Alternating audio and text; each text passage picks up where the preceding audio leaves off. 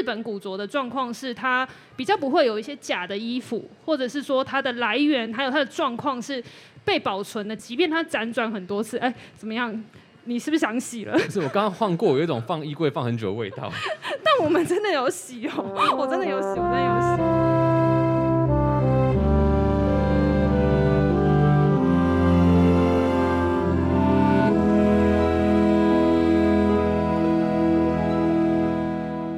来自 Message 小米莎，用一件旧衣找回你的初心。欢迎来到万秀孙代客洗衣 Parket 节目，我是万秀洗衣店人称万秀孙的张瑞夫。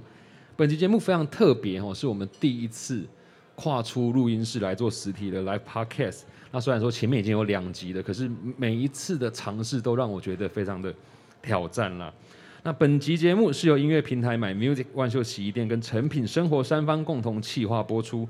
那这一集跟过往一样，也会邀请一位来宾来透过一件旧衣物聊聊关于他们人生中的特殊回忆以及待人接物的处事哲学。节目开始前。邀请你至 Apple Podcast 或任何上架平台给我们五星好评，订阅开启每一个提醒，留言分享转发我们的节目。戴克洗衣感谢有你的热情关注。今天呢，来我们万秀 Say 上来这狼 K 啊，其实他还蛮让我羡慕的，因为他经常往返台湾跟日本，然后呢，他用文字传达台湾的声音，用台湾的角度去看待日本的文化，而且最厉害的是他这个。我想年纪轻轻也是 OK 啦，对，因为我们两个差不多嘛。他是金鼎奖的最佳杂志主编，让我们一起来欢迎《秋刀鱼》杂志的总编辑陈怡华伊娃。嗨，大家好，我是怡华，可以叫我伊娃。你比较习惯叫怡华还是伊娃？其实都可以，因为取了那个英文名字是为了要跟外国人介绍的时候说哦。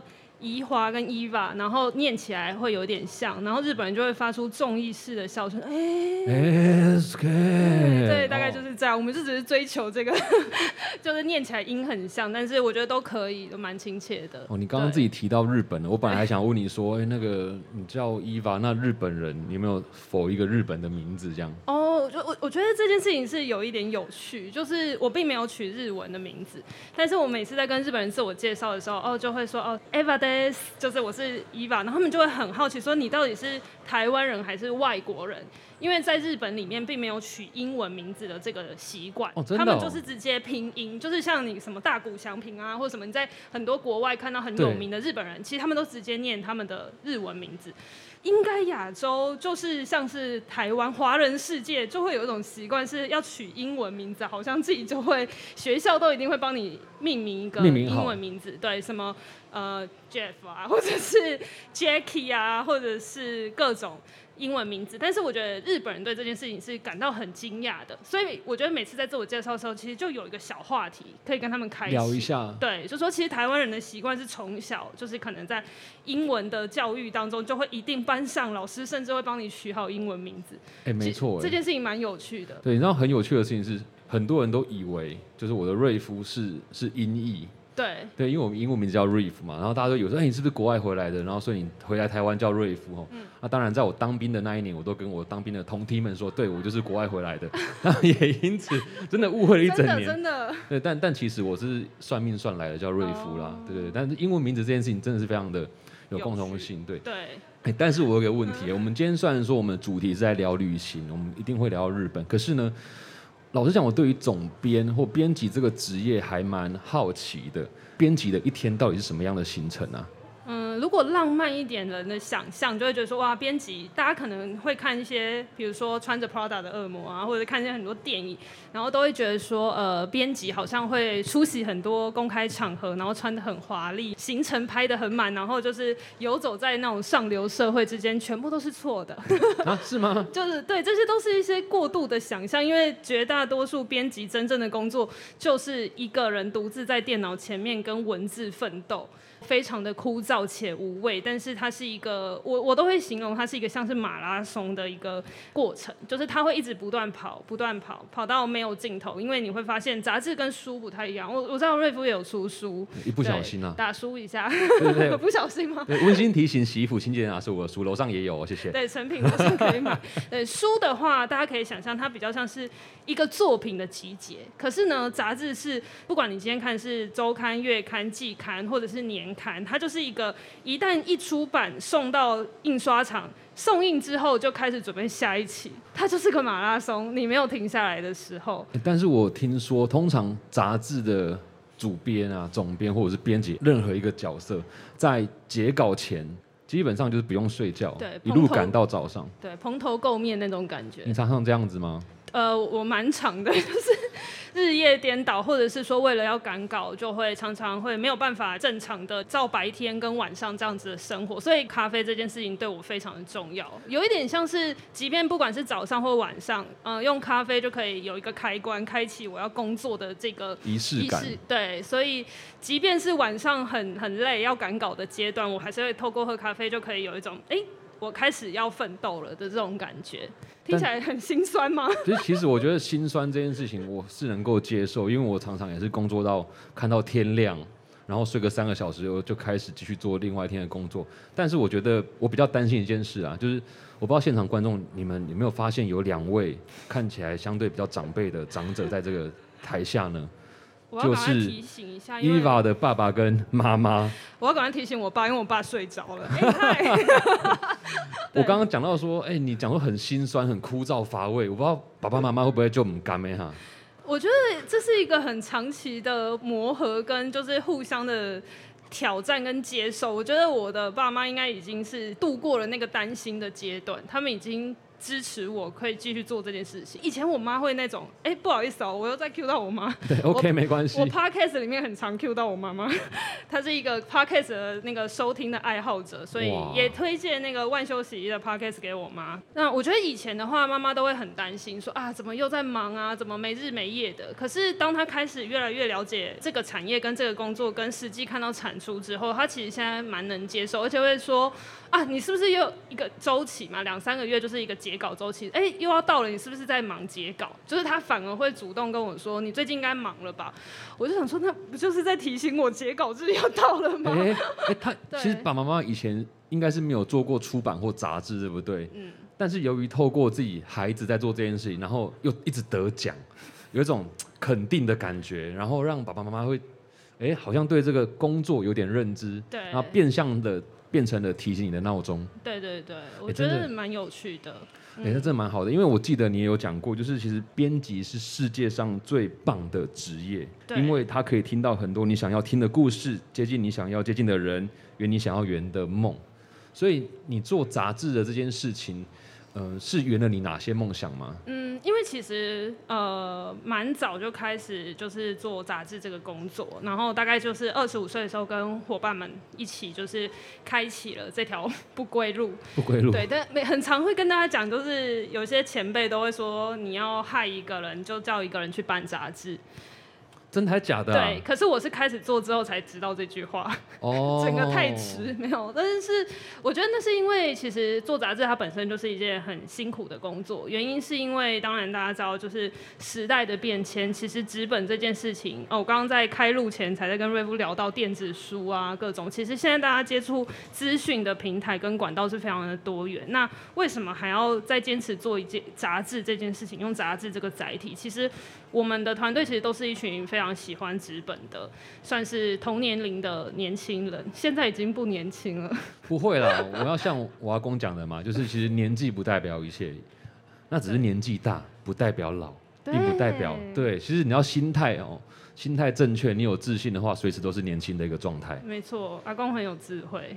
哎、我以为这个地方刚刚会有人什么掌声讲出什么智慧之语，对，哇，谢谢你们，谢谢你们，全部收入进来，对全部收入进来。就是其实对我会觉得，就是其实纸本这件事情，它只是其中一种载体，但是它让我们可以持续透过跨时代的方式去跟大家沟通。因为我自己其实是非常喜欢看国外的杂志，欧美跟日本，最主要影响我的还是日本杂志。哦所以其实那里面很多人比较会很浪漫的来讲，就是其实杂志它是一个非常集大成的一个呃作品，因为它有大家可以想象得到，它有文字，它有摄影，但是它其实还影响到的是设计的排版跟装帧，还有它的大小开本，都会影响到你去阅读一本杂志的时候的氛围。所以大家如果去到成品书店的话，可以不妨看一看，就是它为什么做的这么大本，或它为什么做的这么小本，还有它的纸张，其实挑选上面都会影响你对于阅读这本杂志的感受。比如说，时尚杂志常常会用比较光滑面的纸质，原因是因为它可能要去凸显服装的色彩。跟它会让你觉得有一种很利落的感觉。那有些文化类的杂志，它可能就会用魔造比较粗糙一点，没有上亮面的那一种。对对对，那那你会觉得说，哎，它很有温度，可是它可能照片看起来的层次不像亮面这么样子的有高低的落差，可是它可以透过这样子温度的纸张去让你呈现出它想要传递的内容的氛围。所以我觉得这这很里面有非常多有趣的事情会发生。真的，就是说真的，我们看杂志看那么多啊，有时候。真的不会想那么细。刚刚讲的这一番话，除了让我意识到材质跟感受的差异之外，也完全体现了为什么有人能够得金鼎奖得那么多次。好，今今天已经讲三次了，我已经害羞了。会害羞吗？哎，爸爸妈妈在这里一定要帮你讲出来啊！给公归盖好不好？那如果大家知道以华，他其实他们做杂志是秋刀鱼嘛？那秋刀鱼主要是一个以日本文化为主的一个杂志。那当时为什么会是选择？日本呢？嗯，其实我们一开始在做杂志的时候，蛮有趣的是，我们并没有任何日文系出身。那我现在这边也自首，就是我日文并没有最好。我们团队里面有从日本留学回来，但是我是很汗颜，里面日文最差的。但是为什么会选择日本文化这件事情？是最一开始，其实我们在决定要做。纸本这件事情的时候，找了非常多的题材。那一开始是着重在跟台湾相关的主题，那就发现其实，呃，市面上大家一样还是一样可以。我非常强烈大家再去成品逛一次。对，原因是因为我觉得。当你去书店里面，跟线上购物不太一样。你去书店里面，你可以看得到，呃，所有杂志的类型被一字摊开。你可以透过呃你去探索的感觉，去发现不同的杂志。因为线上购物是你习惯性，比如说你对时尚有兴趣，那可能他会一直推荐你时尚的杂志，你就很难看到哦，原来有电影的杂志，有音乐的杂志，或者是有美食的杂志。那透过书店，你可以一览无遗，现在可能架上有哪一些有趣的杂志。那我们当时就是发现说，我们很想要做一本杂志，那当然还是要填饱肚子，所以就想说，哎，那来做一本市面上比较没有，可是又有销售力的主题。那我们就去观察到说，台湾人非常喜欢去日本。去日本旅行，在还可以出国的时候，然后几乎很多杂志，你不管是旅游啊、美食，或者是生活类风格的杂志，甚至是财经杂志，好了，几乎都会一两年都会有一个日本的主题，因为这是台湾人会关注的比较呃普遍性的议题，有感的议题。没错，那但是当时我们在呃一四年的时候，架上并没有一本专门从台湾观点出发的日本文化的杂志，所以我们就觉得它是一个利基，就是。大家对这件事情感兴趣，但没有满足到这个内容，所以我们就决定用这个切面来做《秋刀鱼》杂志。其实蛮聪明的，在做杂志之初啊，他就找到一个别人没有做的主题。所以其实出版或者是杂志，它不一定是夕阳工业，而是你如何从这个蓝海里面，哎，红海，哎，其实我有点忘记龙海还在哪海，你找到一个大家自己关注，但是大家又少做的一个主题。那而且。我刚讲到这个去楼上看杂志的部分哦，如果我没记错的话，其实真的有机会去杂志去看。那很多杂志虽然说它有封起来，对不对？但是理论上是可以拿到柜台跟他讲说，请你打开，我想要看一下。没错，这是书店的一个魅力，你在一般的网上是没办法达成这件事情的。那据我所知啊，刚伊娃讲了很多啊，就是哦，我想做杂志，我们找一个利剑。但其实你们知道吗？他并不是学杂志或出版出身的，哎。对，他他是读工行系的。先来科普一下，工行系应该就是大部分人知道的话，就公共行政，就是做比如说公务人员啊，或者是说跟呃公共政策制定有关的一些相关工作。然后其实我当初是对于记者这个身份蛮着迷的，就是高中的时候，高中升大学，突然讲的好细哦。等下我要讲个更细的，其实你们知道吗？他他小时候一九九九年的时候，他的人生志愿是当战地。记者，你真的很夸张，我真的觉得瑞夫功课做超足的，这都是从各种地方。哎，你要不要当编辑啊？我觉得你很有潜力，哎，你很会就是采访人。有薪水吗？呃，OK，就用今天的主持费来交换，没有啦。好，我们可以谈，可以谈，我们可以谈，可以谈，会后谈一下。对 对，就是以前啊，会觉得说，对于记者的想象，当时还没有一个传言叫做“小时候不读书，长大当记者”，这是现在很多乡民会。错误引用的话，我自己个人觉得记者其实是一个很棒的职业。因为为什么又是战地记者？是因为他可以去到现场，去看到最直接，把大家在一个危机情况里面不知道的面貌，透过各种形式，可能是电子的，或者是平面的、文字的或影像的方式传递到受众面前，让他知道这世界上正在发生什么事情。所以我觉得那个发声的传声筒跟帮大家看到的那双眼睛，是我觉得很棒的。但最近不是又就是有些战事嘛，就是战争，然后我就觉得哦，好险我当时没有当战地记者。是因为这样，我刚才本来想说，请问现场有记者朋友吗？哦，好险，太好了，对对对对，因为其实刚刚讲小时候不读书，长大当记者，其实有时候我觉得是因为缺乏平衡报道这个因素啦。其实我觉得反而觉得文字创作者或记者，因为你具有文字的能力，你反而应该是要带给更多人他们所不知道的一些观念理念，或者是。正确的东西，而不是要去博眼球或吸眼球。没错，我觉得那是一个时代环境的改变。所以刚刚讲那句话，其实不是要去特别强调记者这个身份如何，而是。想要请不管是在座现场，或者是正在听 podcast 的你，可以用一个另外一个角度去思考跟去看待世界上的各种事情。那因为其实媒体生态在这几年，呃，不一定是当记者或当编辑、当文字工作者，你才能当书写记录的人。每个人都可以，对，没错。特别现在自媒体那么发达的一个年代，其实每一个人自己都在网络上表达看法的机会。没错。哎，其实就像你刚刚讲的。因为我们要用自己的视角啊，各种方式去看待这个文化。秋刀鱼其实就是一个这样子的角色，它并不是像过去可能我们对于日本有很多憧憬、那美好的想象，所以一切都写得很好。可是呢，在秋刀鱼这本杂志里面，它反而更像是用台湾的视角去看待日本的角色。那当时为什么会有这样子的一个念头呢？因为我觉得，其实为什么会一定要从台湾视角这件事情，完全就是呼应刚刚瑞夫讲到，我们希望从台湾观点。原因是因为我们非常喜欢日本哦，然后我是一直真正到二零一三年才自己买了联航机票。现在听联航机票都觉得很想哭，现在连联航都很难买，这样就是我们自己用联航就买联航机票，然后自己去日本。然后因为我小时候从小真的那个时代 都会有一个。哈日族这个词还很流行的时候，其实我刚刚想问，就是想问说，我们很多时候对于日本的报道，它的观点都是来自于仰望的角度，没错，对，所以真的很想要知道台湾观点是怎么样去定义的。对，所以。我觉得那个过度期待跟过度想象这件事情，在我二零一三年第一次踏到日本的土地的时候，就觉得说哇，那个冲击、兴奋跟可能我们一起追寻的，比如说日本的时尚，或者是日本的设计师，或日本很美好的生活，一直在那个旅程当中给我很多的刺激。可是这个刺激在第一次、第二次之后，我开始反思说，其实这样的刺激是。日本人营造出来的，那属于台湾人的美好会是什么？我觉得反而比起说一昧的去称赞日本，虽然我做的是日本文化，可是我觉得更重要的事情是台日文化交流之间去产出一个新的东西。因为我们已经不可能再回去那个哈日族的时代了，但是现在的时代跟现在的文化发展，应该是不同的文化元素相互。就是并出火花之后，对下一个世突然变很严肃，但是对下一个世代留一些新的东西，我觉得这个是我们一直想要去做的事情。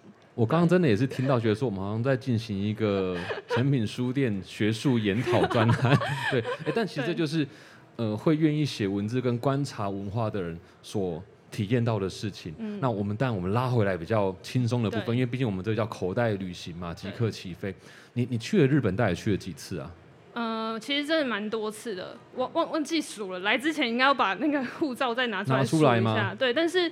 我印象深刻的事情是我几乎嗯，因为换过护照嘛，然后换了护照之后，那一本新的护照里面除了日本没有其他国家了。哦，就是去的次数真的太频繁。然后我们其实还蛮强调，就是一定要去日本现场采访这件事情。就是这在台湾的媒体来讲可能会比较困难，因为大部分都是可能经费的问题啦。对，所以我们是几乎一定都要去到现场采访。所以最高纪录有最高哦，对，最高纪录有那种一个。月去两次，哇！甚至是为了一些工作的核销问题超无聊，但是为了工作上面跟不同的合作单位，所以我是今天从日本飞回来，隔天早上再从松山机场坐飞机回去，因为他要看那个你是几号来到日本的那个机票，他才会认跟你合作的那个日本人是不是比较严谨一点。可是我想到的事情是，刚刚有人才在说杂志出版是夕阳产业，可是他这样飞来飞去，然后核销哇，好像哎、妈妈她赚的不错哦，没有啦，活得还蛮好的、没哦。啦没啦，卖卖那个卖那个，等下国税局查上来。啊，不是你那个一定都很清楚的啊。但是你去了日本那么多趟，你最喜欢哪一个地方或者哪一个城市啊？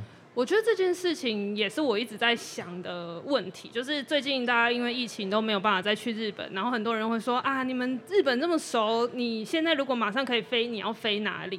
我的直觉第一反应的确还是东京，就是很多人都会说，哎、你是东京派还是京都派？就是你是那种比较大城市，还是那种比较有一些对？然后我觉得我的直觉还是东京派，原因是我觉得这两年简直就是消失的空白的两年，我想要去补功课，就是东京的功课把它补足，这样子对，就是东京现在最流行的东西，或者是东京呃开的新的美术馆也好，或者是新的空间，或者是新的一些最前线的这个大城市正在发展的一个新事物。因为其实东京日本真的是你半年没去，其实它就瞬息万变，很多事情都有了新的可能。所以我觉得第一时间内我最想去的还是东京，可是。呃，就是除了东京之外，呃，秋刀鱼杂志呃刚刚回应说，就是都会有一些合作对象，大部分都是一些观光的地方观光形式的合作来委托我们，呃，所以其实大部分都是二三线城市。哦，因为东京大家已经不用再宣传了，已经太多资讯，所以大部分来找我们的都是一些呃可以说是小乡下的乡镇，可是其实这些地方是更多迷人之处。所以你的同事他们会觉得去到很烦吗？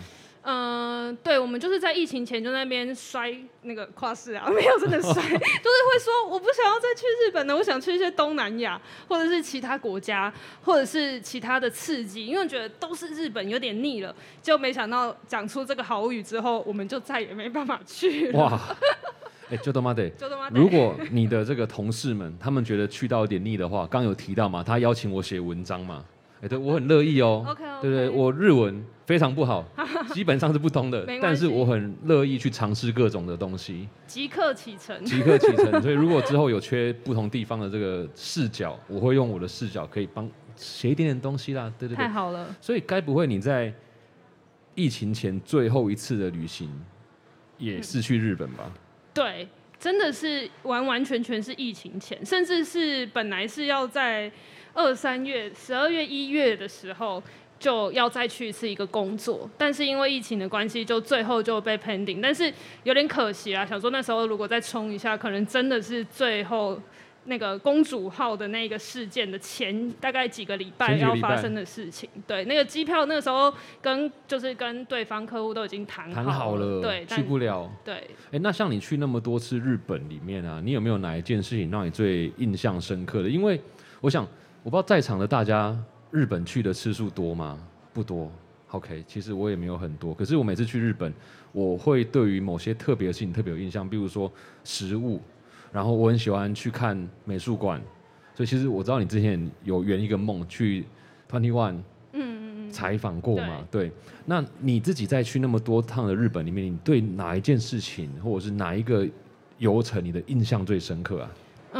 我觉得因为如果只要今天现场大家没有去日本那么多次的话，我觉得第一次去日本的那个感动，还是我觉得是最让人印象深刻的。就是呃，当然因为工作的关系去日本采访很多次，但是我觉得第一次去到你自己安排的行程，然后我自己去把从小到大就是对于日本印象的各种方式都全部都列下来。我举个例子好了，这个好像没有在访纲里面，但是就是啊，我们 不用照访纲，没有在访纲，对对对对，这一个好的编辑就是会问一些 事实到对的问题，这样就是因为其实我从小就是很喜欢看日剧，然后也曾经我讲一个大家应该已经不了解的东西，叫做杰尼斯，就是 以前都会偶像，有听过杰尼斯吧？哦对啊，怎么会不了解？这大大家都同一个时代吗？就是差不多，差不多。对啊，对啊，对啊，你看妈妈都点头了。对，妈妈点头，因为妈妈曾经就为了杰尼斯跟我大吵，因为小时候都会看偶像，看到很这样子。妈妈说：“你赶快去个读书。”好，对，所以就是看日剧，然后喜欢日本的偶像，然后非常喜欢日本的食物。那这些其实都有一点渐渐的影响自己，但是我觉得，呃，当然身边有很多，比如说跟着家人去玩啊，或者是跟着一些呃团体的旅行，我觉得这些都比不上就是自己你为了自己圆梦而设定的一些地点。所以当时我就是为了要去。亲眼看见，因为我妈小时候有跟我讲过，说她觉得银座地铁，她永远记得就是银座地铁下面那个大家走路非常快，然后都是穿高跟鞋咔咔咔咔的声音，就是那种你会觉得那是个大城市，就是在那里就是汇聚一切的这件事情。我就想要亲自去感受看看。是二零一三年那一次对对对对，所以我就呃设定了东京的几个地方，包含了就是像银座啊，还有一些比如说东京铁塔，很多人都会喜欢的可能会是晴空塔，就是天空树，就是新的。但是我自己还是属于东京铁塔派，就是想要去日剧里面都会出现对，东京爱就是那个情故事。音乐就起来了，对不对？就是这种一个一个都是你去把你小时候想望的地方捡回来的感觉，所以我觉得这件事情是我，我觉得那是一个最好的悸动。所以如果大家接下来还可以再去日本的话，不妨就是去找寻看看你对于这个国家，啊，当然还有其他国家也是，就是你找寻你跟这个国家的一个关联性，连接或记忆，没错，我觉得这是一个很好的旅游的开端。就像我自己都会去找，因为我之前在北京工作嘛，那因为工作关系，我会在呃中国大陆各地这样跑。我很喜欢在我工作之余，我去找我以前在历史课本上面读过的东西，那种感觉很特别。对，嗯，你就会找到很多哇，哎、真的哎，哦，我读的是真的那种感觉。就连看电影也是一样啊，你可能看完电影之后，你就觉得哇，这个地方我去一定要看一下。没错，我觉得就是因为可能受到影视文化跟当然像刚刚讲到的课本里面，我觉得很多旅游除了是好玩之外，可以去看到你。曾经知道的地点，我觉得也不用那么严肃，说好像历史课本里面我们就要去学，比如说长江黄河在哪里。哦当然当然可是你不觉得真的？因为我之前也有因为工作的关系去了像是南京啊，还有上海、深圳，然后也是因为依循着这件事情去的时候，你就觉得那件事情是很鲜明的。很鲜明。对，也不用不一定是历史课本啦，因为像我们有看过什么武侠小说，我记得我有一次坐高铁去西安的路上，经过华山、华山华，我就想哇，那根本就是武侠小说。然后刚好那天，因为我个人就是一个出差或者是出国都遇到下雨的人，天气又很不好，哎、那不能跟你出去哎、刚刚的那个面试要先暂暂时再考虑一下。没有没有，因为其实很多地方哦，你出去它雨天有不一样的风貌。我刚刚要讲的就是，刚好那一天天气不好，所以华山啊，它都是云雾缭绕的状况之下，就觉得哇，更加像那种武林圣地的感觉。所以如果之后日本有那种可能会下雨的景点，搞不好我去好会找到另外一种会帮助这个城市，它有不同的城市行销的可能性。好，可以有被你圆回来。对，我现在都在为自己做行销呢。哎，但其实你刚刚也讲到妈妈哈，以前说银座是一个呃很多高跟鞋啊，其实我本身认为穿高跟鞋快速走路，它就是一个特技了啦。对，那因为我们也知道你跟爸爸妈妈感情非常非常好，而且你现在也还住在家里嘛，嗯那甚至妈妈每天都还会准备早餐给你。现在没有了，哦，现在没有了。前一阵子比较有。OK，但我想问的是，那你有跟爸爸妈妈去过日本吗？哦哦，讲到这个就金拍谁，一直都还没有。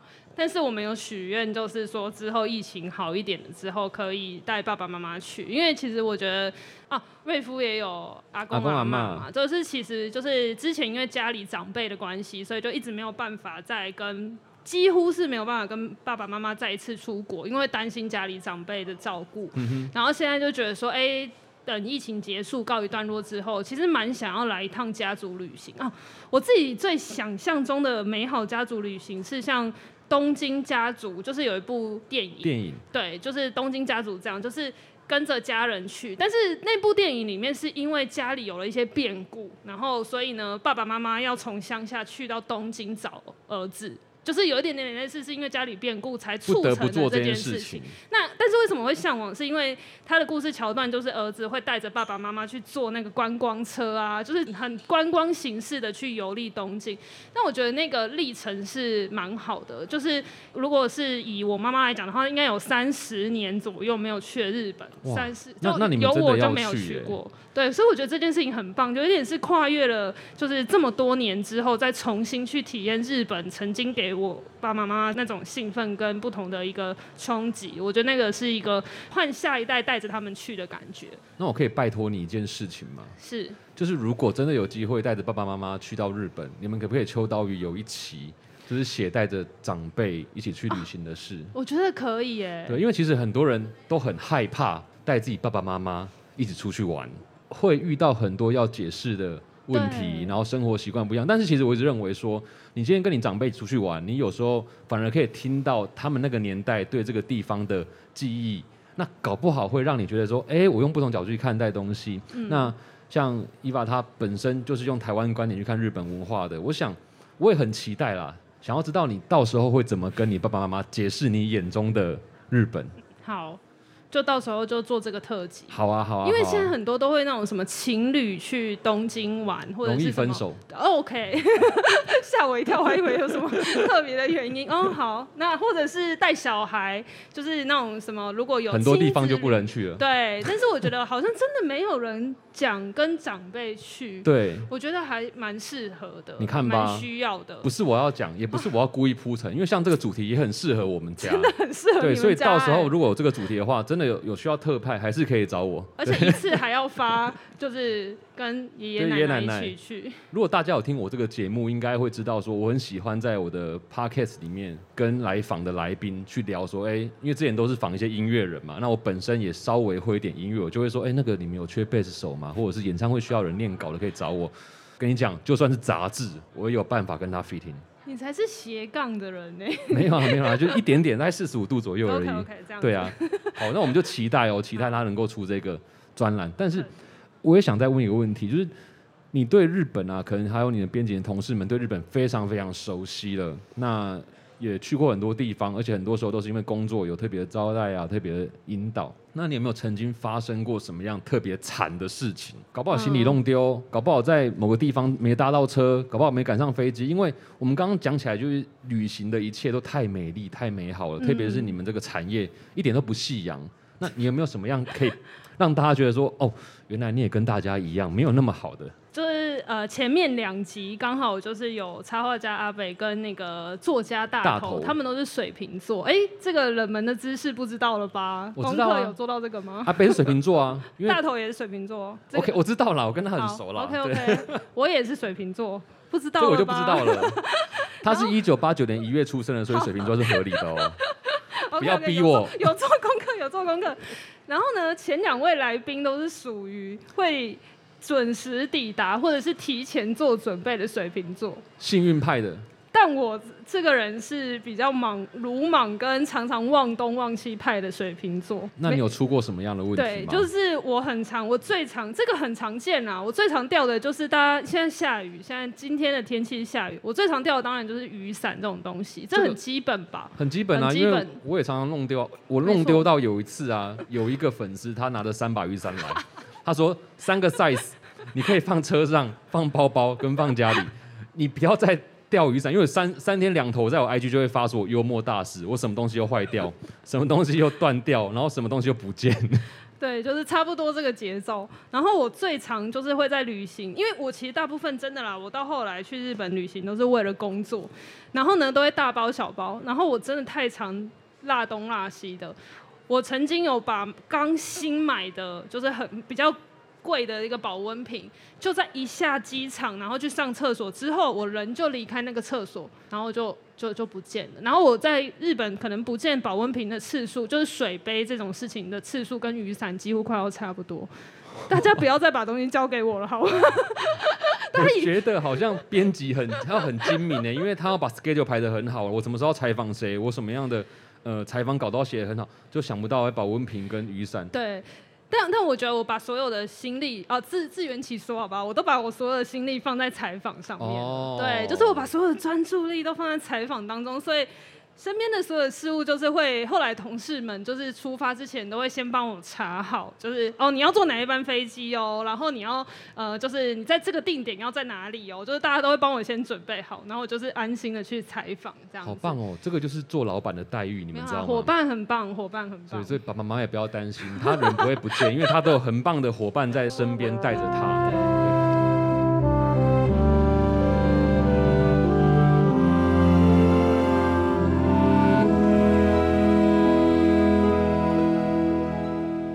们这个节目之所以叫万秀孙代客洗衣，就是要讲衣服的故事啦。对那我们这一集不免俗，一定要提到关于衣服。所以也想问一下伊娃，她这一个节目里面，你带了哪一件你觉得有特别意义的衣服呢？对，我就是在想，我虽然去日本那么多次，但我我自己本身是物欲很低的人，我没有带很爱买很多东西，就是我对于很多事情并没有说一定要大买特买或者什么的。当然，呃，有一些伴手礼啊，或者是要买东西，这是一定的。只是说我并不会去到就是日本一定要高消费，但我的确在日本采访之后，发现一些新的。呃，习惯就是我觉得到每一个地方可以去找当地很特别的东西，我觉得这件事情是我比较着迷的事情。呃，我们之前其实有去到呃一个东京有个地方叫下北泽，呃，下北泽它是一个次文化，包含了乐团、音乐，然后包含了它有很多剧场，然后还有很多古着、二手书店跟呃黑胶唱片店，就各种这样子比较次文化的发源地。那这里呢，就是刚刚有提到一个关键字，就是古着。其实古着很多的呃来源啊，跟所谓的玩古着这件事情玩的很盛行的，其实就是日本。那我以前比较不知道这个的魅力，那是第一次去到夏北泽采访的时候，才深深着迷了。我就买了很多二手衣回来，我妈就会说啊，不要再买人家穿过的衣服。但我觉得这件事情是很有趣的，所以。呃，永远会有追不完的新衣服，但我觉得古着是一件有趣的事情，是它有点像一种命定，你在什么时间点可能会遇上这件衣服，都是不一定的。对。那它有传递的什么样子的故事，可能都会透过这件衣服来告诉你，有没有很符合你的节目？完全符合、我都以为你是要铺陈给我，因为我们不只是我们节目，其实我们家本身就是透过把旧衣服重新穿搭，让大家看到旧衣服的可能性，而有机会。让我开始有这个节目嘛，所以其实我对旧衣服非常非常有情感，而且你对于每件衣服的解释都必须要你透过你自己去理解、去提问，才会知道每件衣服背后的故事。但他刚刚讲到夏北泽，在讲这件衣服之前，我想跟你分享一个故事。我本来今天真的要穿一件从夏北泽买的二手衣来，一件运动外套，可那件真的很搞笑哦。那个是在我二零零九年吧，我好像第一次去东京，人生第一次去去东京买的衣服，我买回来之后。到台湾回来，我开始看洗标，要洗衣服了嘛？一看才写，才看到它上面写 “Made in Taiwan”，绕了一圈哦。对，命定，命定，命定，命定，注定好了。对，就是在下北泽遇到一件来自台湾的衣服，你在台湾还遇不到它呢。对对，因为其实现在台湾真的做衣服很少，所以那一定是很久很久以前台湾的衣服，然后不知道为什么，你就会开始想象它为什么会变成最后在日本东下北泽的这个古着店里面出现，你就会很多很多。可能性？那你今天带的这件衣服也是从夏北泽买的吗？没错，我这个是在夏北泽买的一件呃。Levi's 的牛仔外套，然后我先说，我并不是真正很高度玩古着的好手，因为古着这个水很深，就是要玩古着的人就是非常的多，然后大家会去更考究在于它的年份啊，或者是甚至是什么什么人穿过，或者在什么季节穿过这样。那我今天买的这件呢，算是我第一次买的 Levi's 的外套，然后在夏北泽这个地方。那日本的古着状况之好，就是它的保存啊，当然虽然这件它其实有一点点就是。破损或什么？可是日本古着的状况是，它比较不会有一些假的衣服，或者是说它的来源还有它的状况是被保存的，即便它辗转很多次，哎，怎么样？你是不是想洗了？是我刚刚换过，有一种放衣柜放很久的味道。但我们真的有洗哦，我真的有洗，我真的有洗。好，是还是要送去万秀一下。对对对，我这个节目有提供一个服务，就来的来宾，如果他们想要洗那件衣服的话，我都可以免费帮他处理。好，太好了，因为因为这件我不太敢洗的原因，就是因为它的领口其实已经有一点点破损。那那一次在夏北泽的古着店，真的是用挖的，因为这件是在一整架，呃，台湾要买到 Levi's 的牛仔衣或牛仔裤，呃，有一点历史感的，其实很贵。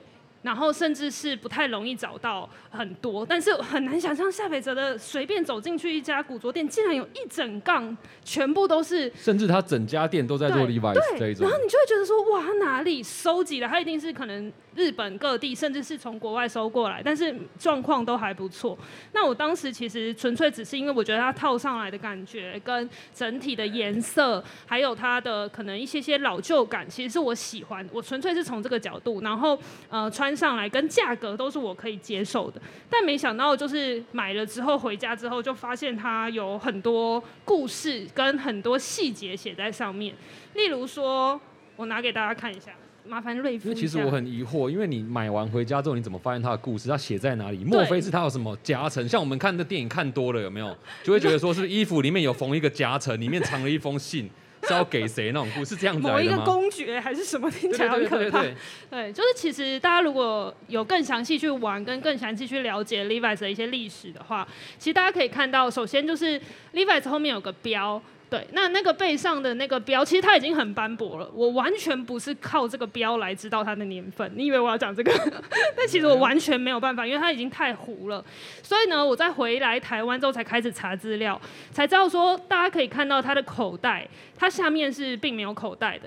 有口袋的版本的 Levi's 外套是一九八零年后的口袋才发明了外套有口袋这个手插口袋可以保暖啊或者是公用的这个方式，所以没有口袋的就会是一九六零到一九八零年生产的 Levi's。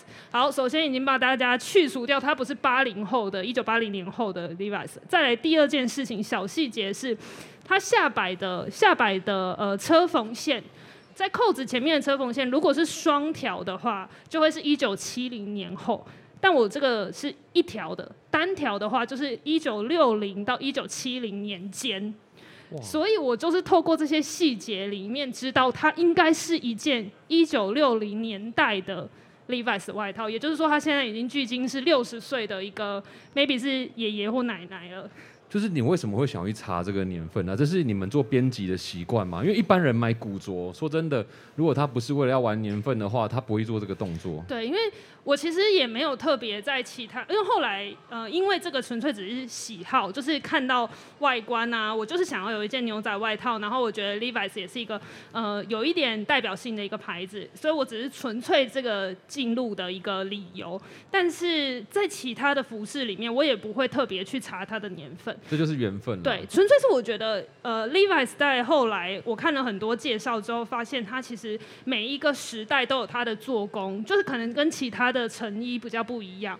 那我也是因为透过呃，当时有去要采访一些跟时装界相关的人士的时候，再重新去找到说，哎，其实有几个重要的台呃国际的品牌，像 Levi's 这样子，我这边没有收任何 Levi's 的广编。对，所以就是因为去采访了日本跟时尚相关的人士之后。间接的认知到，原来其实这一块的领域，它可以透过很多细节的做工，让你知道历史在衣服上面发生。那其实这跟做杂志很像，因为我刚刚就要讲，因为你没有发现吗，他刚刚讲的这些话，就让我觉得说，为什么秋刀鱼能够做那么多不同的主题？因为我记得最近你们四月那一期在讲酒嘛，对，对他其实每一期都有一个特别的主题在讲这件事情，就是他这种精神，他办法去延伸出这一本杂志每一期不同的厚度，没错。那我也要跟线上的这个听众们讲一下，因为很多人我们现在在看，他可能没看到，伊娃他带来的是一件蓝色 Levi's，大概有六十多年的一个牛仔外套，是他在夏北泽买的。当时呢，只是因为他看到喜欢，就回来之后发挥他的这个侦探精神，去查出他的很多的故事。但这个时候，我也想要跟大家分享一件事情。很多人说，在台湾，如果你要买 Levi's 老的衣服。很贵，很难找。但我跟大家讲，有一个方法，搞不好可以让你减少很多钱。你知道什么方法吗？找你？不是找我啦，我并不是专门在卖这个。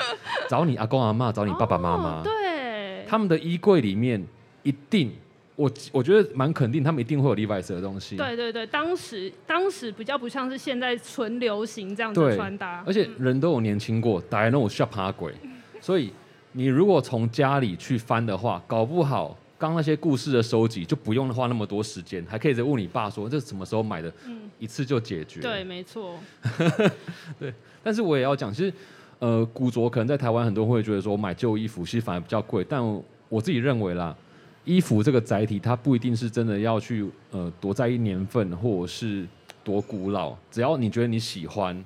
你愿意穿，甚至甚至是说它就是你阿公阿妈的衣服，我觉得那都是一种方式。但我很意外，你都没有发现我今天穿的这个衣服。我其实刚刚你看到你的时候，就觉得你今天是刻意穿一个比较日式的，比较像是和服感的外套，是吗？没，错，我刚刚去借的。哎不是消费吗？还是没有没有，这个它其实也是把老的牛仔布重新拆掉，然后拼接成一件衣服。其实衣服对于我们来讲，可能对伊娃来讲，它有呃当时旅行的记忆、年代的记忆。可是呢，对我来讲，它就是一个可以不同变换的一个载体。那当然，我们聊到旅行，聊到这个衣服，那必须要跟大家分享一个东西，就是其实 Eva 她为了我们这个节目，也特别在 My Music 平台上面准备了一个她的旅行歌单。对，对，那我想问一下，你这一次准备的这个歌单是有什么样特别的原因或因素吗？对，因为其实呃这一次跟 My Music 的合作，就是挑选了旅行当中适合听的音乐。那嗯、呃一样的，一如既往，今天这一次的这个系列，就是有很会听音乐的呃创作者，也有就是在跟音乐产业相关工作的，甚至有就是乐团的人。我是里面音乐素质涵养最一般平民的代表。不会啦，我我我自己觉得啦，因为他们选歌我有全部都听过了，我都觉得大家选的歌好好。对，但是我自己挑选的时候，我就想说，既然我是编辑，我就要跟大家呃出奇制胜。对，所以就想说，我要编挑选一个是你适合，因为我只是刚好是现在是夏季，适合在夏季前往旅行过程当中听的歌单。所以我自己挑选的呢，基本上都是你一播放，你身体就可以跟着律动，然后有一点点像是要去海边清凉的感觉的歌曲。所以我挑了蛮多是你在车上前往旅途过程当中，甚至在当然飞机上，如果接下来可以的话，可以听的歌。然后我自己因为是非常喜欢，就是比较像是 City Pop 这样子的概念的，哎，帮大头打到广告。